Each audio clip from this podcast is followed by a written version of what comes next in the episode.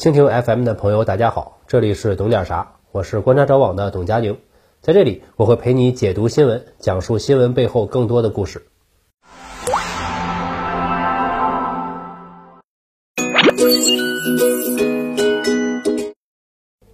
各位好，我是观察者网的董佳宁。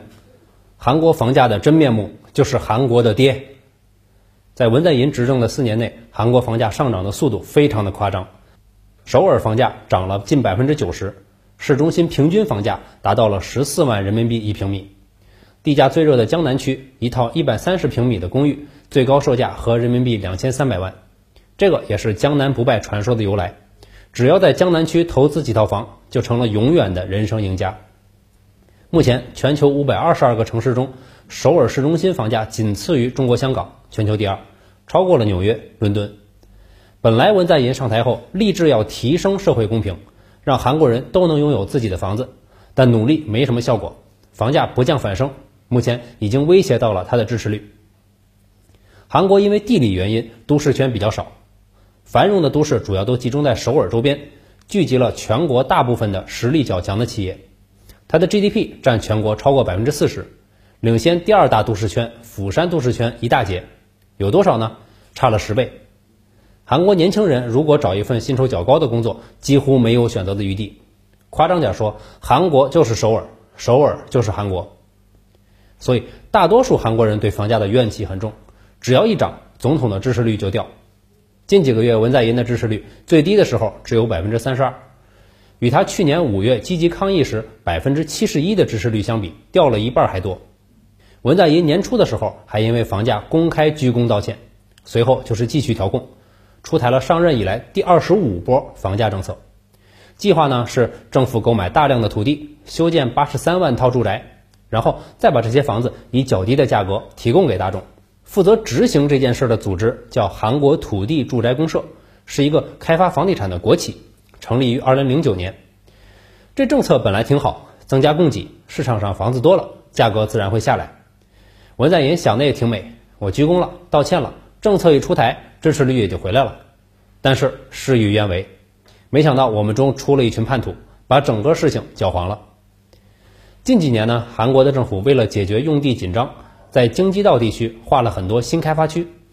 负责这件事儿的组织就是刚刚说的那个公社 LH 公社。但是政府没有想到，公社早就开始提前布局，有人趁职务之便得知了政府的规划。从二零一八年开始，利用信息不对称，提前囤积土地，然后炒高地价，等到政府征收的时候，就可以薅国家的羊毛了。这些 LH 的职员买了多少地呢？二点三万平方米，花了一百亿韩元，五千七百万人民币。二点三万平米看上去很小的一块，二百三十米乘以一百米，我们就是绕着跑一圈也用不了多久。可是要注意，这些用地是首尔，建成之后金额可是打着几倍往上翻。听上去就很像韩剧《顶楼》，还有台湾电影《血观音》里面的情节。具体有多少人参与了合资购地，现在还不清楚，只知道这些土地挂在了二十个职员名下，其中正好有人负责土地补偿事务。这波啊，这波是我补偿我自己，而且光买地还不算完，他们还把地皮种满了树。这可不是因为吃了肉蛋奶良心有愧，他们是为了提高补偿价格。因为在征地的时候，这些树是算进补偿款里面的，一棵树成本只要十几块人民币，四到五年就能长大，长大之后能卖到一百五十块人民币。这些地如果全种上树，光这块的补偿款就能够多拿八千万人民币。要想富，多种树，看来不是骗人的。韩国职员这生意年化收益超过了百分之三百，拳打巴菲特，脚踢索罗斯。你给我足够的树苗，我能买下整个地球。这事儿爆出来以后，文在寅气得够呛，要求彻查。利益相关方反应很快，前社长、现交通部长引咎辞职。五十六岁的全罗道部长，这位老兄本来还有一年就退休了，平安下庄，结果跳楼自杀。还有一位五十八岁的京畿道坡州次长上吊身亡。这个就是日韩官场的传统保留节目了，该鞠躬就鞠躬，该自杀就自杀，或者被自杀，人死账烂，其他人就安全了。本人入地，鸡犬升天。这让我想起了日本那个负责审计东京奥运会烂账的会计部长，周一上班一不小心就跳电车自杀了。两国官员的画风不能说是一模一样，只能说是一模一样。现在呢，文在寅已经被绑在了道德的烧烤架上，这个烧烤架名为居住正义，还是他竞选时自己给自己搭的。那么当初呢，文在寅上台之前，给自己打造了一个为民请命的形象，还积极的与年轻人交流，听取他们的建议。他还提出了三个公平：平等的机会、公平的进程、公正的结果。等于是用社会正义给年轻人画了一张大饼，他也做出了一些成绩，比如把朴槿惠送进监狱，完成政治复仇。他还与财阀开战，把现代集团的马仔李明博、三星太子李在镕送进了监狱。很多人觉得韩国财阀是不可一世的，但实际上，如果总统舍得一身剐，从国家层面上动用法律的力量，还是可以拉一些人下马的。不过，财阀们和在野党也不可能坐视文在寅剪除党羽。他们是要反击的。韩国的政治斗争套路很固定，你没问题，那么就查你的七大姑八大姨，总有人是有问题的。即便文在寅做人坦坦荡荡，一身正气，他能保证他的部下都是干净的吗？以文在寅为首的韩国进步派领导层有一个外号“江南左派”，意思是一边享受江南区的财富和地位，一边主张进步倾向。事实上，这批人斗争几十年上了位，确实有不少人也成了既得利益者。被腐化了。前有卢武铉的亲戚，后有曹国、朴元淳等人，但凡查着一个，那就动用手上的媒体资源，比如右翼三大媒体朝中东无下限炒作。这些案件对文在寅的支持率造成了很大的负面影响。可是从另外一个角度看，给在野党投票就能够让房价下跌吗？显然不可能。在野党代表的是韩国保守派的利益，韩国经济高速增长了四十年。让一代人赚完了三代人的钱，完成了资本的原始积累。今天这些五六十岁的中老年人，上到财阀，下到江南区中产，牢牢把握着社会资源，其中不乏手握多套住宅的老炒房客，他们才是房价上涨的最大受益者，也是文在寅推动改革的最大阻力。实际上，文在寅调控房产的力度是非常大的，单就房产税一项就已经加到了百分之一点二到百分之六。我们要知道，新加坡也不过百分之四，百分之六的房产税意味着一套一千万的房子每年要交税六十万，这个税率已经非常邪乎了。但这还没完，如果房主持有多套房产，房屋转让税提升到了百分之六十五到七十五，也就是说，假如你有四五套房，卖房的时候绝大部分都得交给政府。这些政策的目的是为了让囤房、炒房的人出售部分房产，增加供给，稳定房价。可是世界上的事情往往就是这样，结果往往走向了初衷的反面。房主们一看税率这么高，纷纷表示无法接受，反而把房子握在手里，坚决不卖。同时，地产税一上来，房东就涨房租，房租上涨又变相的刺激了房价上升，最后就变成了一个上升的螺旋。二十五轮调控调到最后，只有租房者受伤的世界完成了。首尔的房价，我在这里开一个脑洞，给文在寅支个招。现在南北关系还比较好，文在寅可以在下次访问的时候要求北边在首尔江南区设一个军事演习区，让朝韩两军在这里演习，积极推进军事合作。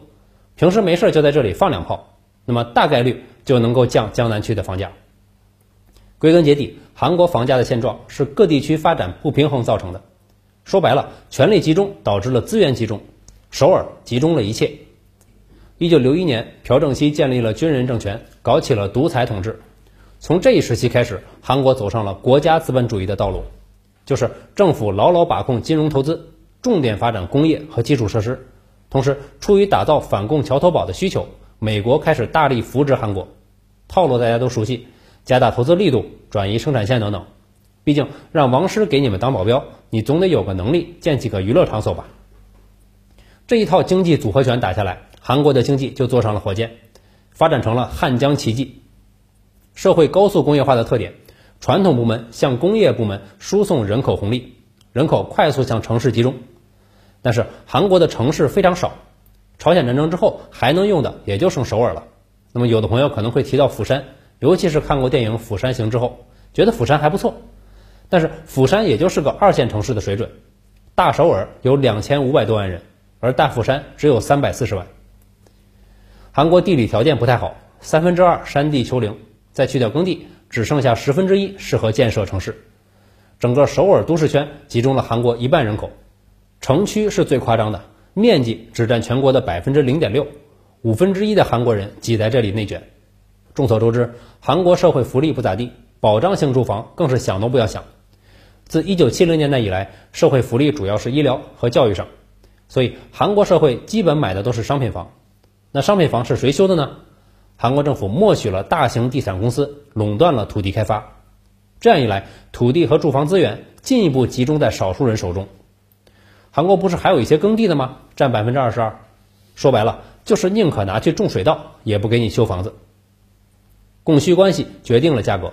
也就导致韩国首都的房价一骑绝尘，而且分配极其不均，社会两极分化持续扩大。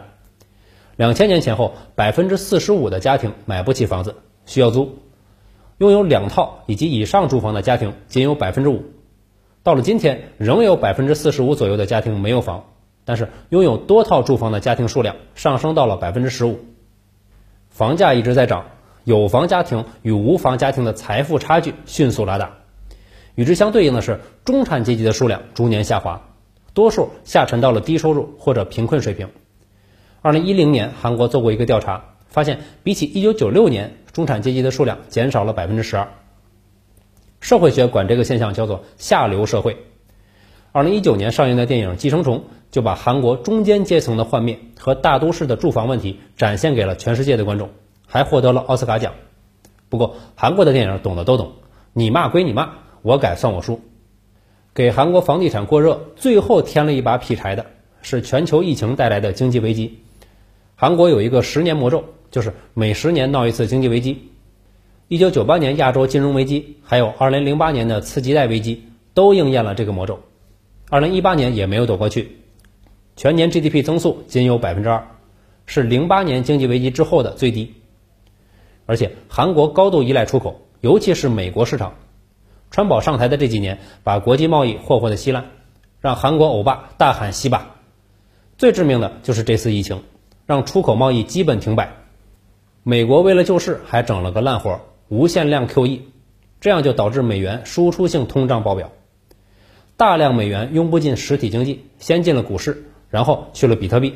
现在美国房市也出现了过热的现象，所有大都市的房价都在上涨。与去年同期相比，全国中位数房价已经上升了百分之十六。预计二零二一年美国房价整体涨幅将超过百分之十，远高于预期。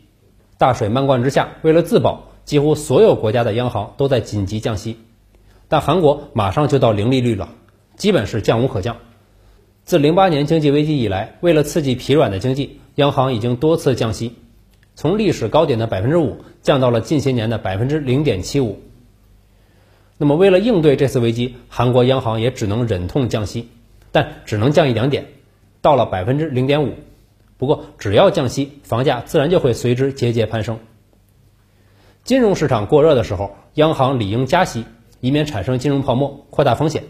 但是，这个世界的悲哀就是，如果美联储放水，韩国断然不能加息。加息就意味着什么呢？市场里面钱少了，相当于韩国的资产价格就下降了。那么这时候，大量国际热钱涌入了韩国，就可以以比较便宜的价格采购韩国的资产。再等到国际资本撤出，就会产生关乎大韩民族生死的危机了。降息就是你放水，我也放水，温水煮青蛙。房市作为不动资产，泡沫会吹大，但是尚可苟住。加息，热钱流入，金融市场步入突然死亡的倒计时。选哪个呢？韩国政府肯定不傻。这是坑苦了高喊居住正义的文在寅，还有一众心心念想着买房的年轻人。近两年，全球实体经济进入下行周期，在此时无底线的降息、无限量的 QE 都是饮鸩止渴。实体经济回报率走低，必然使得资本大量涌入收益更高的金融市场。那么，失业率上升的同时出现通货膨胀，就意味着陷入了滞胀，这样可能会让国家坠入流动性陷阱。甚至坠入下降螺旋，在全球经济下行的时期，这种宏观经济上的风险，所有国家都要警惕。好了，这期节目就到这里。如果你对韩国房价有什么想法，欢迎在弹幕和评论区留言。我的节目固定是在每周四晚上和每周日上午更新。我的个人号、B 站、微博、微信公众号都是甘地董佳宁。希望大家能够多多的转发，支持我们更持久的做出更好的内容。我们下期再见。